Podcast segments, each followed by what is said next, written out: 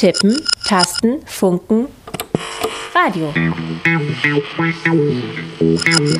Aus Print nach mehr. IZ3W on Air.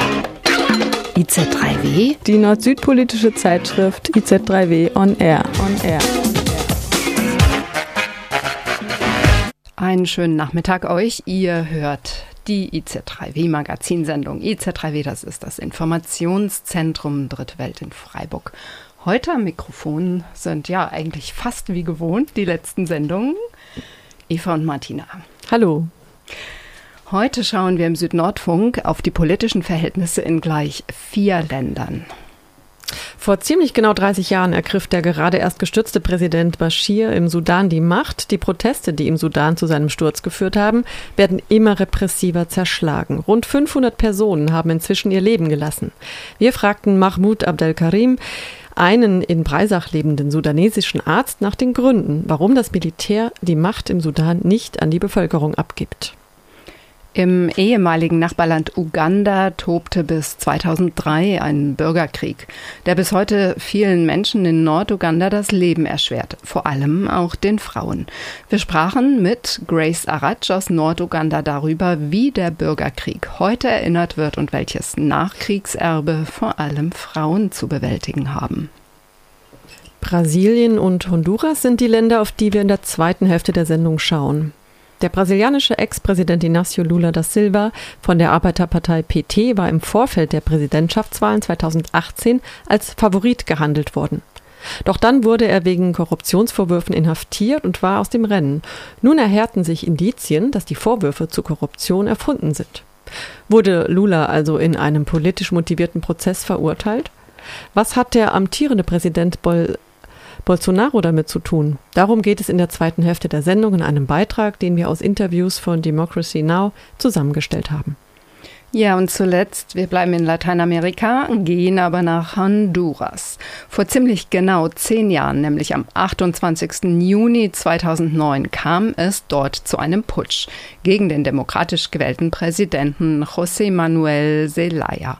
Viele Menschen aus den sozialen Bewegungen üben zehn Jahre nach dem Putsch noch immer Widerstand aus und sind auf den Straßen. Einige wurden bei Protesten erschossen, ermordet von Auftragskillern. Radio Onda fragte, wie die Menschen aus der Opposition und den sozialen Bewegungen die Situation heute sehen, zehn Jahre nach dem Putsch. شوية كلمات من ورق منقولة بتعبر عن الناس اللي بيموتوا في بلد مقتولة ناس تخفوا بيع عقولها من زمن طويل. جيل ورا جيل والشعب طامع في التغيير. طيب باختصار شديد الناس عن الحكم تحتاج حريم رجال كبار صغار كل طالع بينشد عدالة وسلمية وحرية كانت لنا مقصد. وللأسف صوت الرصاص علينا كان بيرد. شهيد ورا شهيد. وللأسف النسبة كل مرة يا أخي قاعدة ماشية بتزيد. عشان بيطالب بحقوقه بيطالب البسيط. الشهيد بيدي دمه للبلد يعيش سعيد. آه حكومة عنصرية وسيطرت على أفكار جيل الفت خلتهم يتناسوا القضية. سكتوا الجموع وقتلوا أغلبية. والمصيبة برد بيقولوا إنه الوضع لسه مية مية. انتفاضة ما كانت عشان غلاء العيشة. ما بين الجاز والكاش وانعدام العيشة. حاجات كثيرة في البلد يا أخي بقت ما فيشة والوضع ستيبل جدا يا أخي عند حكومة بشة. تسقط حكومة الفساد والهم. حكومة عيشتنا كل مقاييس الألم سؤال لضباط النظام. عساكر الظلم لأي زول بيضرب فينا انت ما حتى كم آم. رسالة من منصة الصغير الآن. لكل اللي بتهمه قضيتنا في كل مكان. إعلامي سياسي حتى لو مغردين كمان. عشان وعينا بيضربوا الرصاص يا مان. حكومة هددتنا إنه نطلع الميدان. وقبل ما نتم كلامنا فكت البومبان إرهاب نهب ضرب سلب بيتم في كل مكان. تسقط تسقط تسقط بس حكومة الكيزان ما في مشكلة في الدنيا ما في لا حلول أدوا البلاد شبابا خلوه يكون المسؤول وأي زول قاعد ساكت زي الإعلام خجول الطلقة ما بتقتل يا مان بيقتل سكات الزول Das war der Song des sudanesischen Rappers Aziz, der auf dem TV-Kanal von Memri, dem Middle East Media Research Institute, ins Englische übersetzt wurde. Der letzte Satz, ich sage ihn jetzt nur auf Deutsch. An alle, die zu schüchtern sind und schweigen, wie die Medien, sage ich, Kugeln töten nicht, die Apathie der Menschen tötet. Seit Ende vergangenen Jahres schon gibt es massive Proteste im Sudan. 500 Menschen ließen dabei ihr Leben und über 1000 Menschen werden inzwischen vermisst. Die Proteste hatten im April 2019 zum Sturz des langjährigen Präsidenten Omar al-Bashir geführt. Das Militär hat nun die Macht übernommen und weigert sich bislang, diese an das Volk abzugeben. Morgen vor genau einem Monat schlugen die sudanesischen Rapid Support Forces brutal friedliche Demonstrierende in Khartoum zusammen. Die Rapid Forces bestehen aus gewalterfahrenen Milizen der Janawid, einer paramilitärischen Gruppe, die von der Regierung unter Bashir den Völkermord in Darfur begangen hatte. Nach der Gewalt vom Juni, also Anfang Juni, hatte die Protestbewegung landesweit zu zivilem Ungehorsam, Ungehorsam aufgerufen. Außerdem hat sich die äthiopische Regierung um die Vermittlung zwischen Militär und Opposition bemüht. Am Samstag, den 22. Juni nun, nahm die Opposition laut Sudan Tribune den äthiopischen Entwurf für eine Übergangsregierung an. Das Militär dagegen hat den Entwurf einen Tag später abgelehnt. Antonia sprach für den Südnordfunk mit Dr. Mahmoud Abdelkarim, einem sudanesischen Arzt in Freiburg, über die aktuellen Geschehnisse und die Hürden für einen politischen Wandel im Sudan. Sie waren ja vergangenes Wochenende wegen der Proteste im Sudan in Deutschland unterwegs. Was haben Sie da gemacht? Äh, ich war mit vielen anderen sudanesischen Familien in Frankfurt am Main und wir haben friedlich demonstriert. Wir wollten die Aufmerksamkeit die Bevölkerung in Deutschland auch gewinnen für den Konflikt, der gerade im Sudan läuft. Jetzt zu der Lage im Sudan. Was war der Auslöser der Proteste in diesem Jahr? Gut, in diesem Jahr. Das sind Proteste, die über 30 Jahre gelaufen sind gegen eine diktatorische Regierung, die die Demokratie abgestürzt hat und die Macht übernommen hat. Und über die 30 Jahre, da war immer eine, einfach viele äh, Krieger, Bürgerkriege da von dieser Regierung ausgegangen und viele Regionalkonflikte. Es gab keine Demokratie, keine Rechte in, in Sudan für die Leute.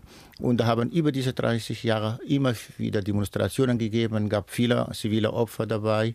Und der letzte jetzt, äh, Aufstand ist eigentlich seit Dezember, letztes Dezember, letztes Jahr also ausgebrochen und hat sich gespitzt und äh, zu Ende geführt, dass die, diese Regierung abstürzt. In April, ja, 6. April. Ja. Und wie sind diese Proteste, die jetzt in den letzten Monaten stattgefunden haben, organisiert?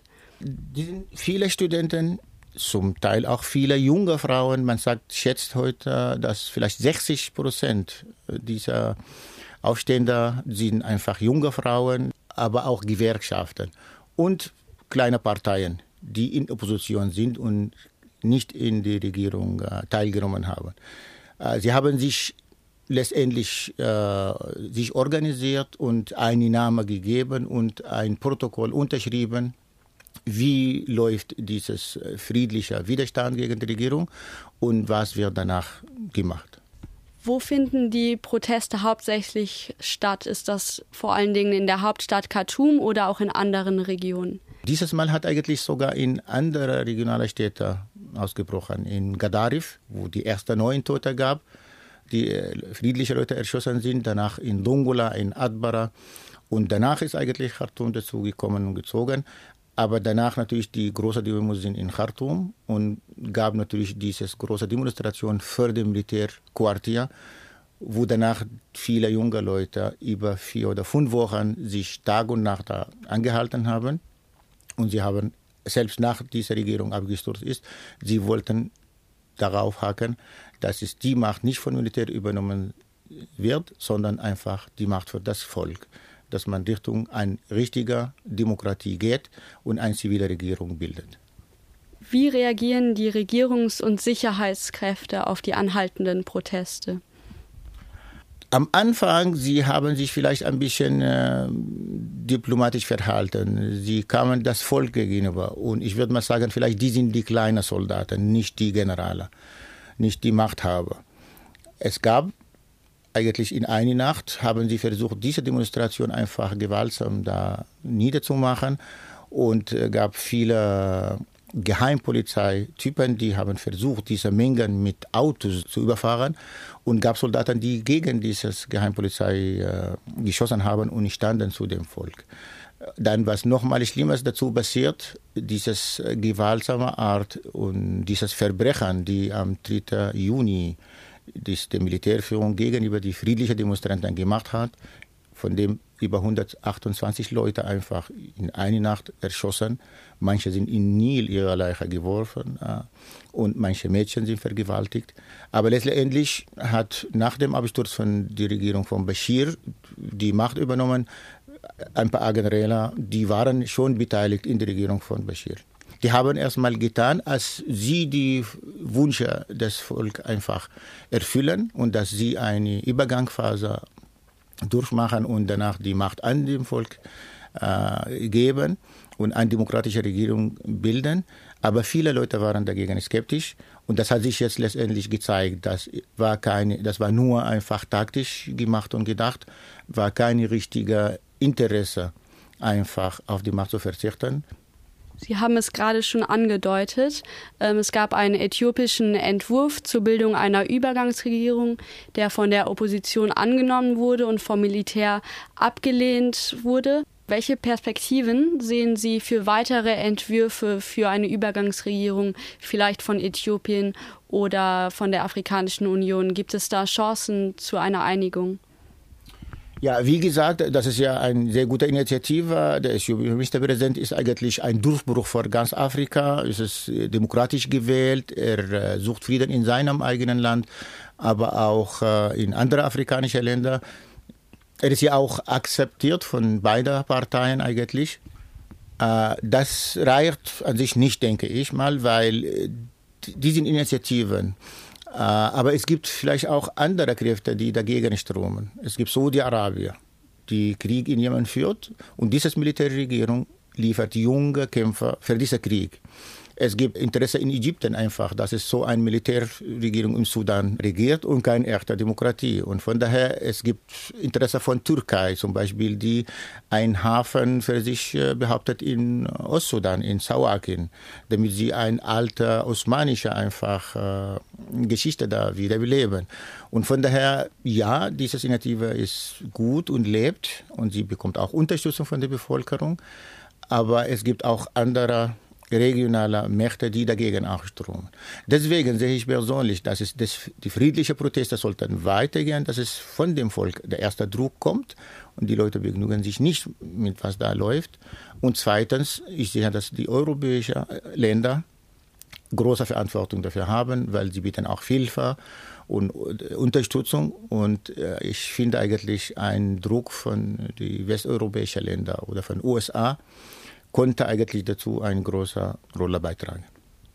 Gibt es aktuell sudanesische ähm, Soldaten und Soldatinnen im Jemen? Ja, sicherlich. Der zweite Mann in der Regierung auch, dieses Hemeti, da war eigentlich der Janjaweed-Führer in Darfur von der Regierung unterstützt ist, dass er gegen die Aufstände in Darfur einfach die Regierung unterstützt und danach ist er eigentlich jetzt zu Khartoum geholt, damit er die Stabilität der Regierung von Bashir unterstützt. Dieser Hemeti ist ein Führer für was äh, Rapid Forces genannt ist. Das ist ein Milizia, die gehört nicht zum Militär und da äh, sammelt junge Leute und schickt sie zum Krieg nach Jemen. Und vor einer Woche hat es eigentlich nochmal betont und versprochen, er wird diese 10.000 junge Soldaten in Jemen weiter behalten. Und er wird dieses äh, Krieg, die Saudi-Arabien, Ägypten und Arabische Emiraten führt, weiter unterstützen. Ihrer Einschätzung nach, welche politischen Veränderungen müsste es geben, damit die Forderungen der Protestbewegung erfüllt werden? Klar, natürlich muss erstmal der Militär die Macht an eine demokratische Regierung geben, eine zivile Regierung. Und zweitens, das war immer ein Problem vom Sudan. Es gibt, Sudan ist sehr groß und es sind viele ethnische Gruppierungen, viele Regionen, die sind richtig arm und vernachlässigt. Und das ist halt eigentlich eine Beteiligung in der Regierung, die kommt von aller ethnischer Gruppen, von aller Gegend von dem Sudan, dass sie vertreten sind. Sonst wird eine Einigung in Khartoum eigentlich vereinbart mit einer oder zwei Parteien, auch wenn das demokratisch ist. Und das hat sich gezeigt eigentlich im Südsudan, danach im Darfur, in Nüberberger. Dann wird eigentlich kein endgültiger Ruhe und Frieden in dem Land und keine richtige Entwicklung stattfinden. Vielen Dank für das Interview. Gerne. Ja, und genau dieses Interview haben wir geführt vor einer Woche permanent. Gibt es irgendwas im Sudan, was gerade passiert? Also es haben sich auch seitdem einige neue Dinge zugetragen. Laut Al Jazeera hat das Militär einen neuen Entwurf für eine Übergangsregierung von Afrikanischer Union und Äthiopien zugestimmt. Dieses Abkommen beinhaltet zwar eine zivile Übergangsregierung, aber keine legislativen Institutionen wie zum Beispiel ein Parlament. Die Opposition hat sich noch nicht zu dem Vorschlag geäußert. Außerdem sind am vergangenen Sonntag wieder Zehntausende Sudanesinnen auf die Straße gegangen, um gegen die Militärführung zu protestieren. Dabei sind nach Angaben mindestens zehn Menschen wieder ums Leben gekommen. Gleichzeitig hat sich Abdel Karims Forderung nach einer westlichen Unterstützung der Protestierenden bisher leider nicht erfüllt. Stattdessen hat die kanadische Firma Dickens Madsen laut Al Jazeera einen Millionenvertrag mit der Militärführung abgeschlossen. Ja, und das ist Voice of Sudan System Must Fall.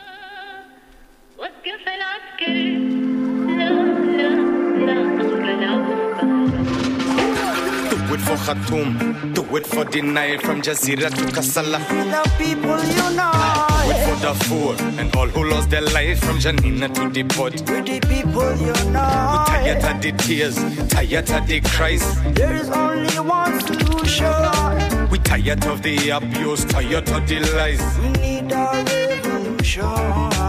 We're not moving from here, not a centimeter, solid as a rock. Sabina, Sabina. Power to the people, Silmia, Silmia. justice be done. Madania, Madania. Chant to the system fall.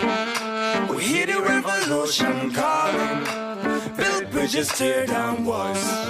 The system must fall and it's finally morning. Chant to the system fall. We hear the revolution calling. Release meals and down. Just in case you The never system know. must fall and it's finally morning. The system of the plant a seed that the people are gonna start watering night and day. Give the people what them want uh, so that we live as one again. Gun sounding every night and day. We tired and we don't want that in our compound. No, are you Mama Zuba?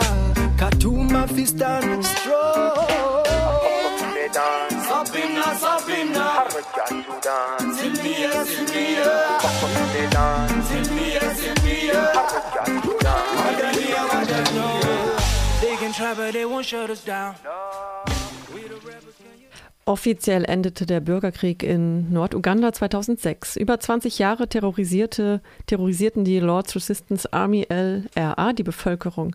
Bis heute leiden die Menschen unter den Folgen des Bürgerkriegs. Die esoterisch militante Miliz der LRA kämpfte gegen Präsident Museveni und für einen christlichen Gottesstaat. Sie hatte schätzungsweise 66.000 Kinder entführt und als Kindersoldaten zwangsrekrutiert. Der Terror der LRA wird für die interne Vertreibung von mehr als zwei Millionen Menschen in der Region verantwortlich gemacht. Die Kämpfe der paramilitärischen LRA gegen die Truppen von Uganda zeichneten sich durch brutale Angriffe vor allem auch gegen ZivilistInnen aus. Die begangenen Gräueltaten wirken bis heute nach. Ähm, Esther Arach gründete eine Frauenrechtsorganisation in Norduganda, die sich zur Aufgabe gemacht hatte, die Frauen in der Nachkriegsgesellschaft zu stärken und vor Gewalt zu schützen. Zuvor setzte sich Esther Arach als Sozialarbeiterin für die Wiedereingliederung ehemaliger Kindersoldatinnen ein, als ein junges Fil Filmteam auf sie stieß und sie als Protagonistin für den Film Lost Children gewann. Einige mögen sich erinnern. Der Dokumentarfilm schafft es erstmal, erstmals auf die vergessene Krise in Norduganda überhaupt aufmerksam zu machen. Wir sprachen letzte Woche mit Esther Arach, die in Freiburg war, darüber, wie der Bürgerkrieg in Uganda erinnert wird und wie die Frauen bis heute mit den Narben des Krieges gewaltsam konfrontiert werden. Grace, warum hast du als junge Sozialarbeiterin damals ausgerechnet diese Arbeit gewählt? First of all, I have to say it was a silent war. And uh, it took quite a long for international community to get to realize. Es war ein vergessener Krieg und es hat lange gedauert, bis die internationale Gemeinschaft auf diesen Krieg aufmerksam geworden ist. Zum Glück ist die Region jetzt ruhig. Es gibt keinen aktiven Krieg. Die LRA tritt nicht mehr in Erscheinung, wenngleich wir nicht wissen, wo sie sich genau aufhält. Doch die Folgen des Krieges sind sehr schwerwiegend. 2007 habe ich die Stiftung gegründet, um die zurückgekehrten Mädchen, Frauen und Mütter zu betreuen, die aus der Gefangenschaft der LRA entkommen waren. Zu jener Zeit gab es unzählige Probleme, weil das Leben für die gesamte Bevölkerung überall ein Leben im Ausnahmezustand war. There was a lot of challenge because it was emergency situation for everyone in the region. And that getting into relief services. Für die Leute, die der LRA entkommen konnten, war es extrem schwer, Zugang zu Nothilfe, zum Beispiel des Welternährungsprogramms, zu erhalten. Gerade für diejenigen, die sich nicht bei den Regierungsstellen oder einem Aufnahmelager der Nothilfeorganisation gemeldet hatten, war es schwer, sich wieder zu integrieren. Denn sehr viele, die zurückgekehrt waren, haben sich nicht bei den offiziellen Registrierzentren gemeldet. Entry places that they returned from captivity. They must have had a reason Dafür müssen sie vermutlich einen guten Grund gehabt haben. Yes, it is because uh, people feared interrogation. Viele befürchten, dass sie zurückgeschickt oder verhört werden und daran waren sie keinesfalls interessiert. Oder auch, dass sie genötigt werden, sich der Armee der Regierung anzuschließen, was sie ebenfalls nicht wollten.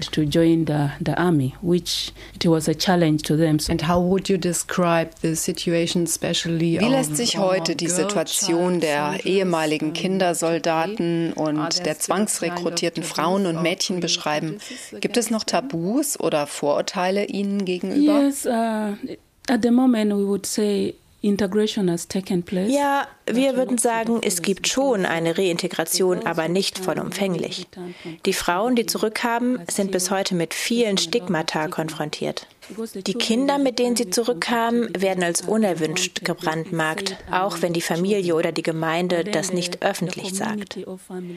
Unserer Erfahrung nach werden die Mütter beschimpft und missbraucht, wenn sie wieder eine Beziehung eingehen. Sie werden ständig an ihre Vergangenheit erinnert, wenn eines ihrer Kinder aus dieser Zeit irgendetwas Falsches macht oder sagt. Oder wenn sie selbst aufbegehren oder etwas tun, was den Traditionen der Gesellschaft nicht ganz entspricht. Dann wird ihnen vorgeworfen, sie verhielten sich ja wie diejenigen, die im Busch gekämpft haben.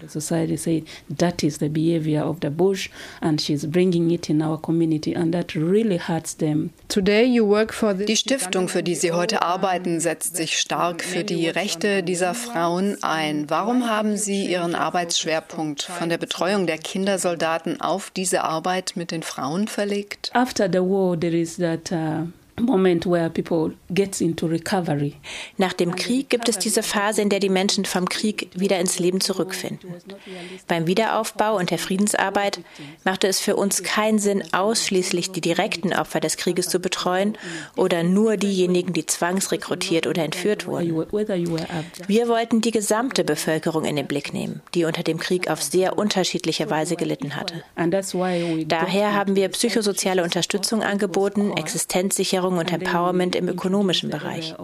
Und vor allem Rechtsberatung, die zum Ziel hat, dass die am meisten marginalisierten Personen ihre Stimme einbringen können, die von den Kämpfen zurückgekehrten etwa und andere Minderheiten in der Gesellschaft, denen keine Beachtung geschenkt wird. The minority group in the society that are not paid attention to. Welche Narben bleiben von dem Bürgerkrieg und wie sind gerade Frauen auch heute davon betroffen? The scars that remains uh, among women and girls who were directly abducted, I must say. Betroffen sind auch Frauen, deren Kinder entführt wurden oder wenn die Tochter oder der Sohn in den Busch gegangen sind und bis heute nicht zurückgekehrt. Dieses Gefühl, ob der Sohn oder die Tochter wohl noch lebt, die Hoffnung oder die Befürchtung, dass eines Tages eine Nachricht von der Regierung kommt, die sagt, dass sie zurückgekehrt sind oder eben die Todesnachricht. Diese Furcht lebt immer noch in den Eltern, deren Kinder entführt wurden.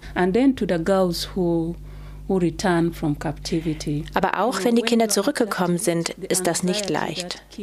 Wer gefangen genommen wurde, war jahrelang Indoktrinierung ausgesetzt und wurde gezwungen, brutale Dinge zu tun, die eine normale Person nicht so tun würde. You, you, don't, you cannot come back and live your normal life. Man kann nicht einfach zurückkommen und ein normales Leben führen. Das Leben ist ruiniert. Es kommt der Punkt, an dem sie realisieren, dass ihnen keinerlei Bildung zuteil wurde. Ihre Würde wurde verletzt. Sie werden als Kriminelle betrachtet. Und das alles erschwert das tägliche Leben. Auch eine Beziehung zu führen ist schwierig.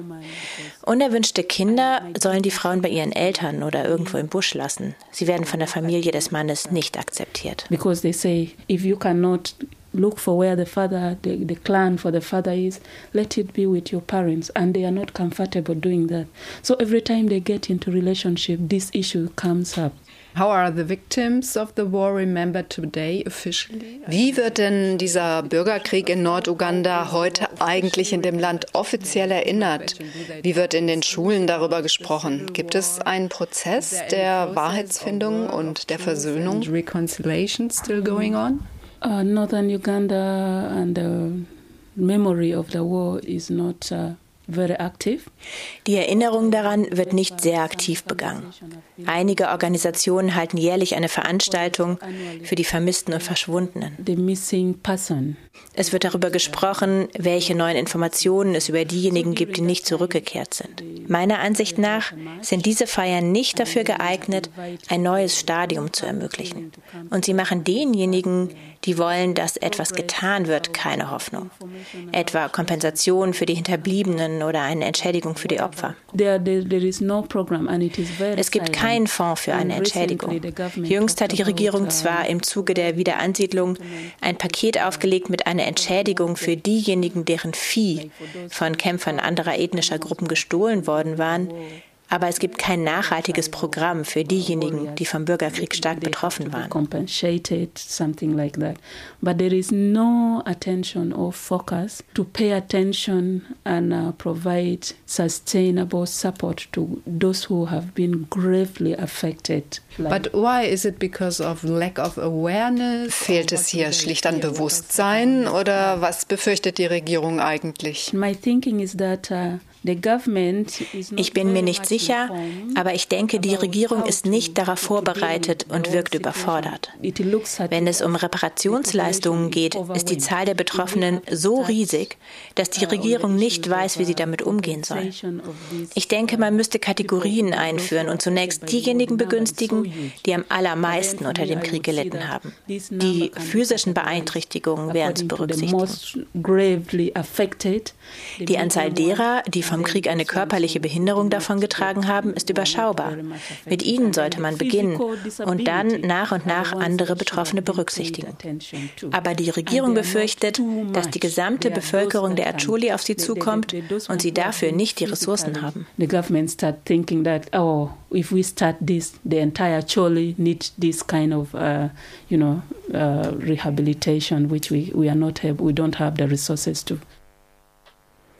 Es gibt einen zweiten Teil zu diesem Interview mit Grace Aratsch über die Situation von den Frauen vor allen Dingen in der Nachkriegsgesellschaft in Norduganda. Ihr könnt diesen Teil, wenn ihr wollt, gerne nachhören auf unserer Website, wie auch alle anderen Beiträge aus dieser Sendung, und zwar auf www iz3w.org und dann einfach den Südnordfunk hören, suchen. Meine ich, ihr hört den Südnordfunk heute bei Radio Dreikland auf 102,3 Megahertz. Ja, und jetzt mit klaren feministischen Botschaften, nämlich von der Sängerin Nia Ruatsch. In dem folgenden Song fordert sie die Würde einer Frau zurück, nachdem diese in einer Liebesbeziehung verletzt wurde. Der Song heißt Gat Luak, ist die zweite Veröffentlichung auf dem Album Naht. Das bedeutet Menschen, das die sudanesische Sängerin Nia Roach mit ihrem Bruder Emmanuel Jal produziert hat, einem Hip-Hop-Künstler, der durch seine Autobiografie War Child bekannt wurde.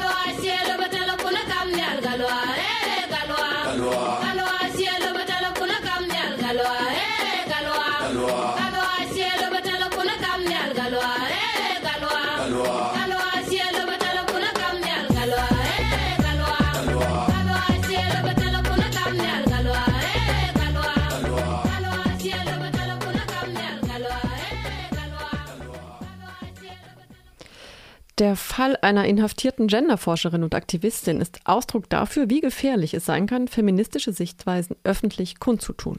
Seit November 2018 wird die Feministin und Wissenschaftlerin Stella Nyanzi Hoch, im Hochsicherheitstrakt des Gefängnisses in der ugandischen Stadt Kampala festgehalten. Vorletzte Woche entschied ein Gericht, dass die gegen sie erhobenen Vorwürfe einen Prozess rechtfertigen.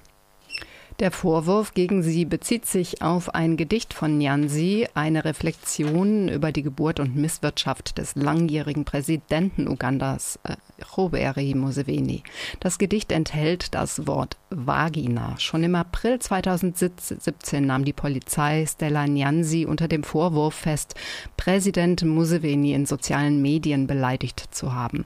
Ihr wird Cyber-Harassment in zwei Fällen vorgeworfen, weil sie die Wahlkampagne Musevenis kommentierte, er hatte im Fall seiner Wiederwahl die Verteilung kostenloser Binden für Mädchen an Schulen versprochen.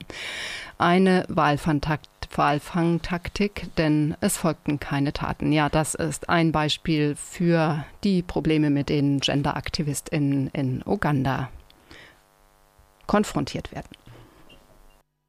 Mehrere tausend Audios und andere Dateien birgt das sogenannte geheime Brasilien-Archiv. Telegram-Chats zwischen Staatsanwälten der Lava Jato und dem zuständigen Richter und jetzigen Justizminister Sergio Moro werden seit dem 8. Juni diesen Jahres von The Intercept Brasil unter Glenn Greenwald peu à peu veröffentlicht. Aus den geleakten Daten des Intercept geht hervor, dass Richter Moro und Chefankläger Delton D'Atagnol des Ex-Präsidenten Luis Inácio Lula da Silva seine Anklage zusammen vorbereiteten. Dies ist aber nicht Aufgabe eines Richters. Ziel der Anklage war es, Lula so zu schwächen, dass er bei den Präsidentschaftswahlen 2018 nicht kandidieren könne. Und tatsächlich wurde er im April 2018 in zweiter Instanz verurteilt und sofort inhaftiert. Dies wiederum bereitete den Boden für die Wahl des rechtsextremen Jair Bolsonaro, der nun das Amt des Präsidenten bekleidet. Kollege Fabian erläutert zunächst die Operation Lava Jato. Diese Operation Waschstraße geht zurück auf eine Schwarzgeldentmittlung der brasilianischen Behörden, die im März 2014 losgebrochen ist. Im Prinzip geht es darum, dass politische Parteien, Kandidaten, Kampagnen finanziert wurden, um dann im Nachhinein große öffentliche Aufträge an Land zu ziehen Hunderte Politikerinnen und Geschäftsleute wurden angeklagt und insgesamt sind sowas wie 10 Milliarden US-Dollar veruntreut worden. Das sind so Schätzungen, aber das ist sicherlich nur ein Teil der Summen, die überhaupt ans Licht gekommen sind. Insgesamt haben 29 Länder mittlerweile bei Brasilien um Amtshilfe gebeten, um ihre eigenen Ermittlungen voranzubringen. Jetzt hatten wir im vergangenen Jahr eine sehr emblematische Verurteilung, die auch in diesem Kontext stattgefunden hat und die auch die Demokratie in Brasilien massiv beeinflusst hat. Und das war die Verurteilung von dem Ex-Präsident Lula da Silva, der damals der aussichtsreichste Kandidat im Rennen um die Präsidentschaft war im vergangenen Jahr. Also er hat um ein Vielfaches die Umfragen angeführt, bevor er dann eben in zweiter Instanz verurteilt wurde und ironischerweise durch ein Gesetz, das er selbst oder die PT damals selbst in seiner Regierungszeit durchgebracht hat, an der Kandidatur gehindert wurde um das Präsidentenamt. Am gestrigen Montag nun hat Bundesrichter Luis Antonio Bonat angeordnet, rund 80 Millionen Reais, das entspricht etwa 20 Millionen Euro, aus dem Vermögen Lulas zu beschlagnahmen dessen Pressestelle teilte mit, dass dieser keinesfalls auch nur annähernd ein Vermögen von solch einem Umfang besitzt oder jemals besaß. Zitat Ende. Die Petition zu seiner Freilassung wurde abgelehnt. Darüber wird erst wieder im September verhandelt. Inzwischen mehren sich die Hinweise darauf, was viele seiner UnterstützerInnen seit der Anklage wiederholen. Die Verurteilung Lulas war eine Farce. Während die Rechtsanwaltskammer Mordo zum Rücktritt aufforderte, wurde die Debatte zur Unparteilichkeit des Justizministers im obersten Gericht verschoben. Am vergangenen Sonntag gingen Tausende zur Unterstützung Sergio Mordus auf die Straße. Die Regierung ihrerseits büßt nach nur wenigen Monaten Amtszeit bereits an Popularität ein. 51 Prozent der brasilianischen Bevölkerung trauen dem Präsidenten Bolsonaro nicht mehr. Wir hören Mario Schenk, der über die Intercept Leaks auf Amerika21.de schreibt. Weder Moro noch Dallagnol leugnen den Inhalt der enthüllten Kommunikation. Der Intercept-Herausgeber Glenn Greenwald hat sich auch darum verwundert schon gezeigt, öffentlich, dass Mo bis auf eine Aussprache im Senat noch keine Konsequenzen gewärtigen musste. Er meinte irgendwo, in den USA herrscht Einvernehmen darüber, dass egal welcher Richter nun, der dabei erwischt wird, was Moro im Fall Lula gemacht hat, also heimlich mit Staatsanwälten zusammenzuarbeiten, mit Sicherheit und umgehend seinen Posten verliert. So, Zitat zu Ende. Ja, und Moro versucht eben derzeit von den Vorwürfen abzulenken oder diese kleinzureden. In einer Anhörung im Justizausschuss des Senats in der vergangenen Woche bezeichnete er ähm, das Interesse an diesen illegalen Absprachen als Sensationalismus, muss man sich mal vorstellen. Und im Interview spielt er so seine Befangenheit herunter. Er meinte, ich sehe keine politische Färbung in den Nachrichten, die mir dazu geschrieben werden.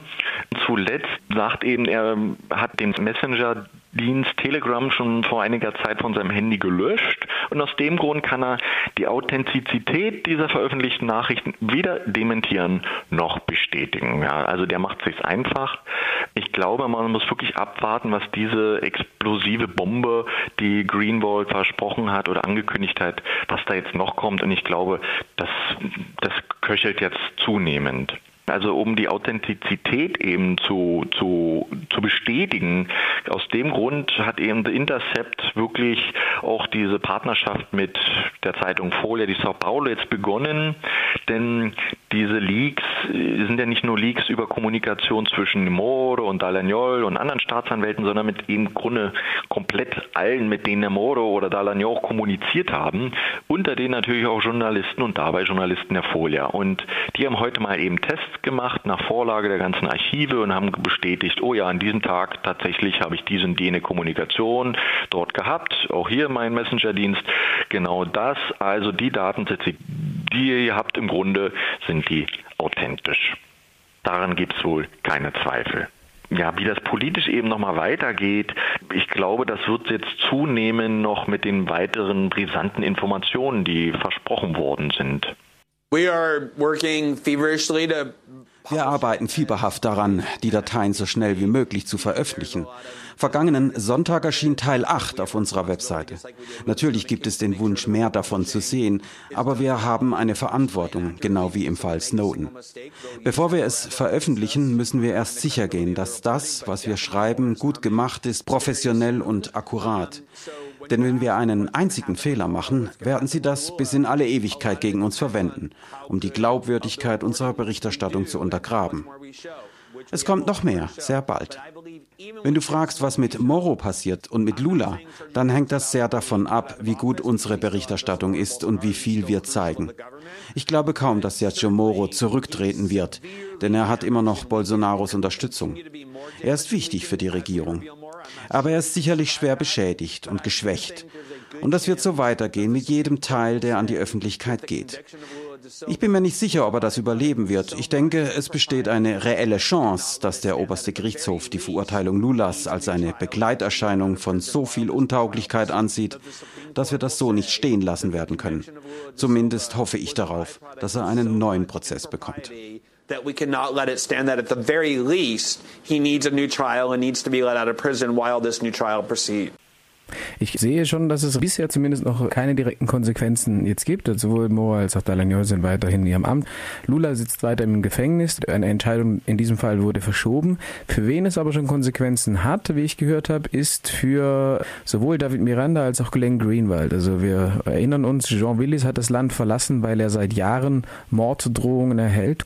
Auch darüber habe ich grob was gelesen, dass auch der Journalist Greenwald und auch sein Partner David Miranda, der das Mandat von Jean Willis ja übernommen hat, sich jetzt massiven Drohungen gegenüberstehen. Ich kann das nur bestätigen und noch ein bisschen erweitern. Ähm, nicht nur gegen eben hier den Chefherausgeber Greenwald und seinen Partner Miranda, Politiker und Abgeordneter Miranda, sondern eben auch gegen andere Journalisten von The Intercept, besonders eben gegen auch Leandro De Mori, auch ein Co-Herausgeber, hat es wohl etliche Morddrohungen gegeben, auch gegen weitere Familienangehörige. Die Mutter von Miranda soll bedroht worden sein. Das hat sogar dazu geführt, dass der Präsident des Abgeordnetenhauses, Rodrigo Maya, eben Privatschutz angefordert hat für die Betroffenen. Erstmal für den Politiker, weil für den Abgeordneten Miranda er zuständig als Parlamentspräsident.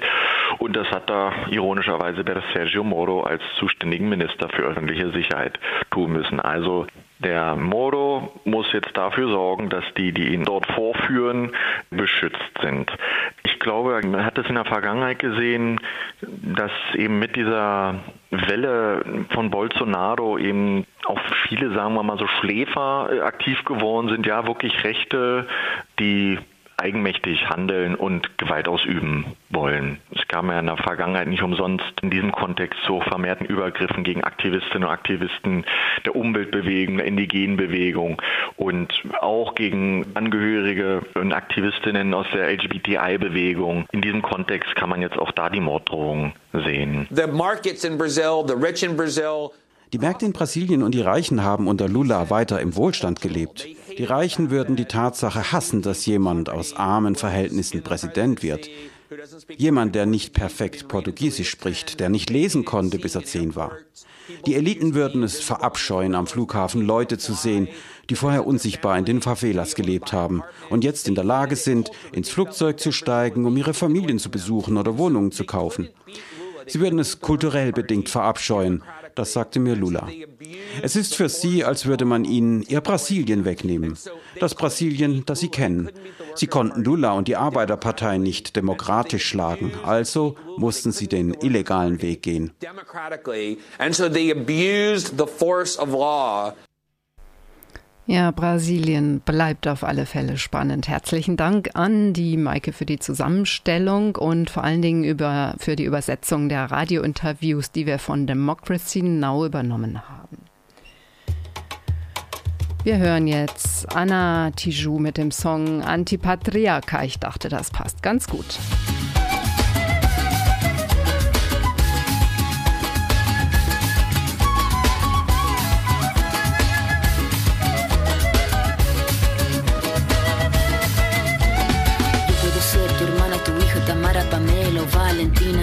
Ser tu gran amiga, incluso tu compañera de vida. Yo puedo ser tu gran aliada, la que aconseja y la que apaña. Yo puedo ser cualquiera de todas, depende de cómo tú me apodas. Pero no voy a ser la que obedece porque mi cuerpo me pertenece. Yo decido de mi tiempo, como quiero y dónde quiero. Independiente yo nací, independiente decidí. Yo no camino detrás de ti, yo camino de la para aquí. Tú no me vas a humillar, tú no me vas a gritar. Tú no me vas a someter, tú no me vas a golpear, tú no me vas a denigrar, tú no me vas a obligar, tú no me vas a silenciar, tú no me vas a callar. No sumisa ni obediente, mujer fuerte, insurgente, independiente y valiente, romper la cadena de lo indiferente, no pasiva ni oprimida, mujer linda que das vida, emancipada en autonomía, antipatriarca y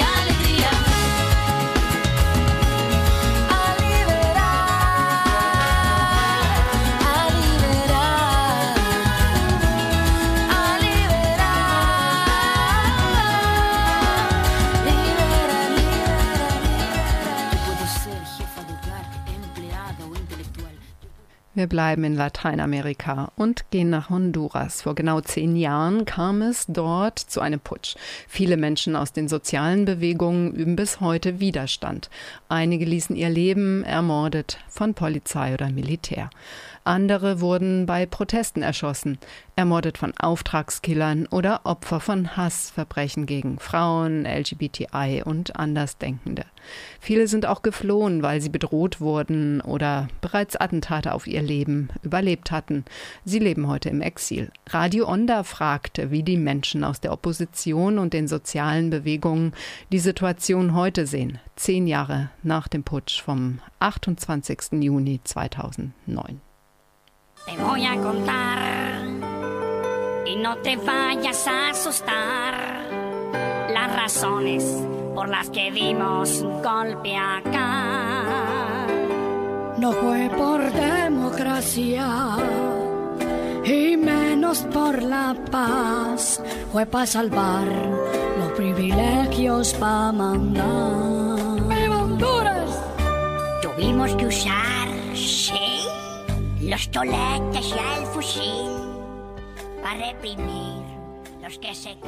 Zehn Jahre ist es her, dass Honduras von einem zivil-militärischen Putsch erschüttert wurde. Der damalige Präsident Manuel Zelaya, genannt Mel, wurde mit Unterstützung der USA außer Landes gebracht und vom Parlament abgesetzt. Es formierte sich eine breite Widerstandsbewegung. Die Putschisten antworteten mit massiver Repression, die auch Todesopfer forderte. Obwohl seit dem Jahr 2009 mehrfach Wahlen abgehalten wurden, kann bis heute von einer Rückkehr zu Demokratie und Menschenrechten kaum die Rede sein.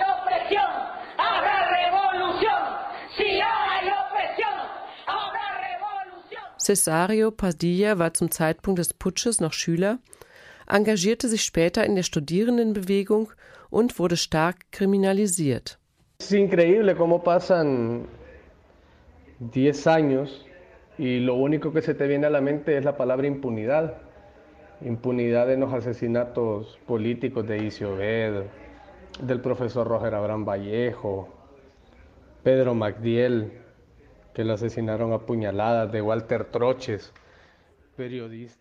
Es ist unglaublich. Nach den letzten zehn Jahren ist das einzige Wort, das mir in den Sinn kommt, Straflosigkeit.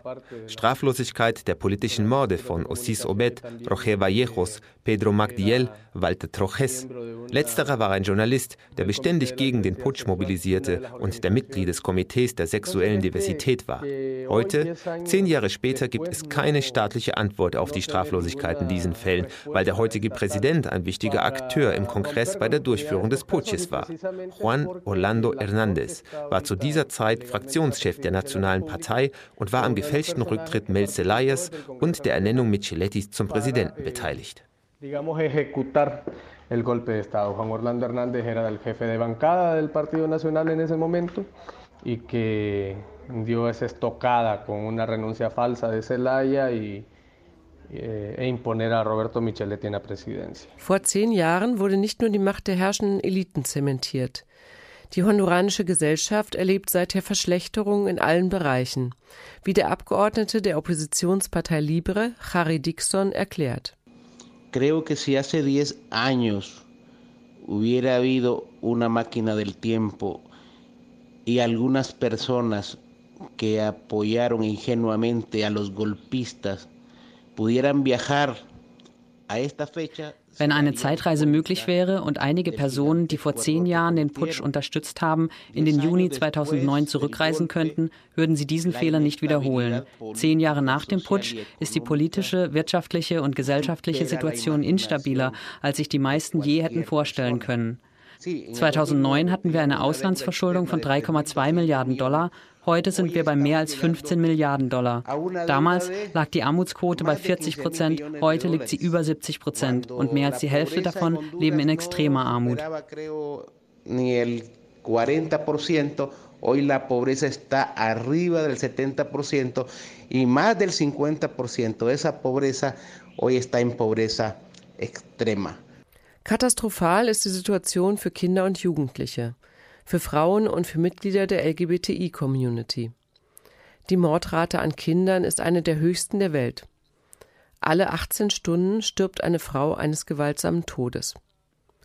Ganz besonders von Hassverbrechen betroffen sind Lesben, Schwule und Transgender. Die Transaktivistin Shirley Mendoza musste Honduras verlassen, weil sie massiv bedroht wurde. Eh, hemos podido ver wir konnten beobachten, wie die Morde aus Hass zugenommen haben, sowohl aufgrund der Genderidentität als auch aufgrund der sexuellen Orientierung. Rund 300 Menschen wurden seit dem Tag des Putsches ermordet. Für mich als Menschenrechtsverteidigerin und Transaktivistin ist das ein Rückschritt. Der Staat garantiert unsere fundamentalen Rechte nicht. Y activista para los derechos humanos de la población trans en Honduras. Wie Shirley Mendoza mussten viele in diesen letzten zehn Jahren das Land verlassen, um zu überleben. Politische AktivistInnen, Oppositionelle, kritische JournalistInnen. Viele haben es auch mit ihrem Leben bezahlt für die Menschenrechte und für die Meinungsfreiheit, für eine demokratische und soziale Gesellschaft einzutreten. Viele Menschen sind gegangen, weil sie schlichtweg keine Überlebensperspektive für sich und ihre Familie mehr gesehen haben. Sie haben sich seit Oktober 2018 in mehreren Karawanen zu Tausenden auf den Weg in den Norden gemacht. Die Menschenrechtsverletzungen, die Straflosigkeit sowie das organisierte Verbrechen zwingen die honduranischen Familien, das wenige, das sie haben, zurückzulassen und zu einem Ziel aufzubrechen, von dem sie nicht wissen, ob es sicher ist. Ein Thema, das sich dabei wiederholt, ist das der Straflosigkeit. Die weltbekannt gewordene Menschenrechtsverteidigerin, Verteidigerin indigener Rechte, Umweltschützerin und Feministin Berta Cáceres wurde am 2. März 2016 ermordet. Gegen ihre Mörder liegt noch immer kein rechtsgültiges schriftliches Urteil inklusive Strafmaß vor. Die Auftraggeber des Mordes wurden bis heute nicht angeklagt. Berta Suniga, Tochter von Berta Cáceres, sieht auch hier eine Kontinuität des Putsches. Vor uns steht der Mord an meine Mutter in direktem Zusammenhang mit dem Staatsstreich. Dieser hat die Grundlage für den gewaltsamen und repressiven Machtmissbrauch geschaffen und die Todesschwadrone gestärkt, die aus dem Militär heraus operieren. Und diese begünstigen auch die Straflosigkeit gegenüber den Oligarchenfamilien, wie gegenüber der Familie Atala, Eigentümerin des Wasserkraftprojekts Agua Salca, die eng verbunden ist mit Interessen des Staates und staatlichen Funktionären. Die Nationale Partei habe nach und nach die Gewaltenteilung außer Kraft gesetzt. Ist der Politiker Harry Dixon überzeugt. Después de que la comunidad internacional avalara Nachdem die internationale Gemeinschaft die Wahlen im Rahmen des Putsches 2009 anerkannt hat, haben die Nationalen ihre eigene Diktatur errichtet. Sie haben Richter am obersten Gerichtshof abgesetzt, sie haben Staatsanwälte eingesetzt, die nicht die fachlichen Voraussetzungen erfüllten. Sie haben zweimal den Wahlsieg geraubt und haben das Militär und Polizei angehalten, Protestierende zu ermorden. Se han robado dos veces las elecciones y han sacado al ejército y a la policía a asesinar protestantes. Und nicht nur das, es bestünden auch enge Verbindungen zwischen der Nationalen Partei und dem Drogengeschäft. En estos últimos 10 años se ha condenado a un hijo del expresidente Porfirio Lobo Sosa. In den letzten zehn Jahren haben sie den Sohn des Ex-Präsidenten Porfirio Lobo Sosa verurteilt. Er sitzt in den USA im Gefängnis, wie der Bruder von Juan Orlando Hernández auch. Viele Mitglieder der Nationalen Partei sind im Drogenhandel verstrickt. Und der Drogenhandel hat die Möglichkeit nach dem Putsch genutzt und seine Wurzeln in die Regierung gestreckt. Para introducir sus raíces dentro del gobierno. Desde el rincón de la capital, llegando a cada uno de sus corazones. Una nueva forma de hacer las cosas. Apoyar a otro es apoyarme a mí. Este es el club de los idiotas, donde los idiotas se enamoran de vos. Este es el club de los idiotas, donde los idiotas se olvidaron de vos. Bereits 2015 kam es zu Massenprotesten gegen die Korruption im honduranischen Staatsapparat. Damals war bekannt geworden, dass PolitikerInnen das Sozialversicherungssystem über Scheinfirmen massiv ausgeplündert hatten. Die Gelder flossen zum Teil in die Kassen der Nationalen Partei.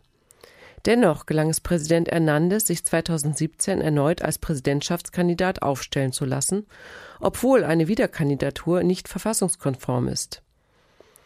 Nach einer offenbar durch Betrug gewonnenen Wahl kam es erneut zu heftigen Straßenprotesten und einer blutigen Repression durch Polizei und Militär mit zahlreichen Todesopfern.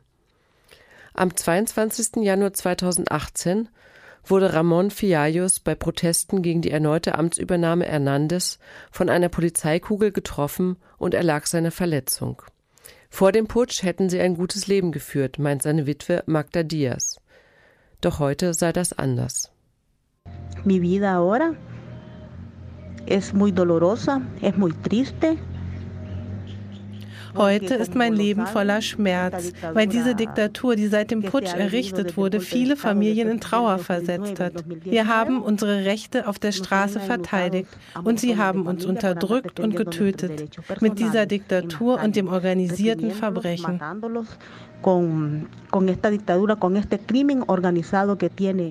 Magda Diaz ist stolz, mit der breiten Bewegung für Würde und Gerechtigkeit für die Rechte der Bevölkerung zu kämpfen, wie auch schon ihr Mann Ramon Fiallos.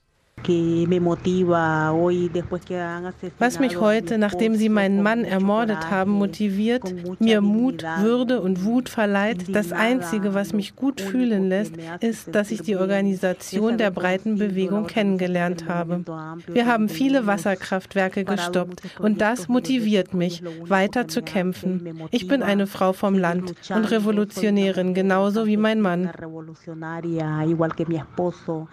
Carla Lara, Sängerin und politische Aktivistin, glaubt noch immer an die Kraft des Widerstands, meint aber, dass sich der Protest in den zehn Jahren seit dem Putsch verändert hat und auch noch weiter verändern muss.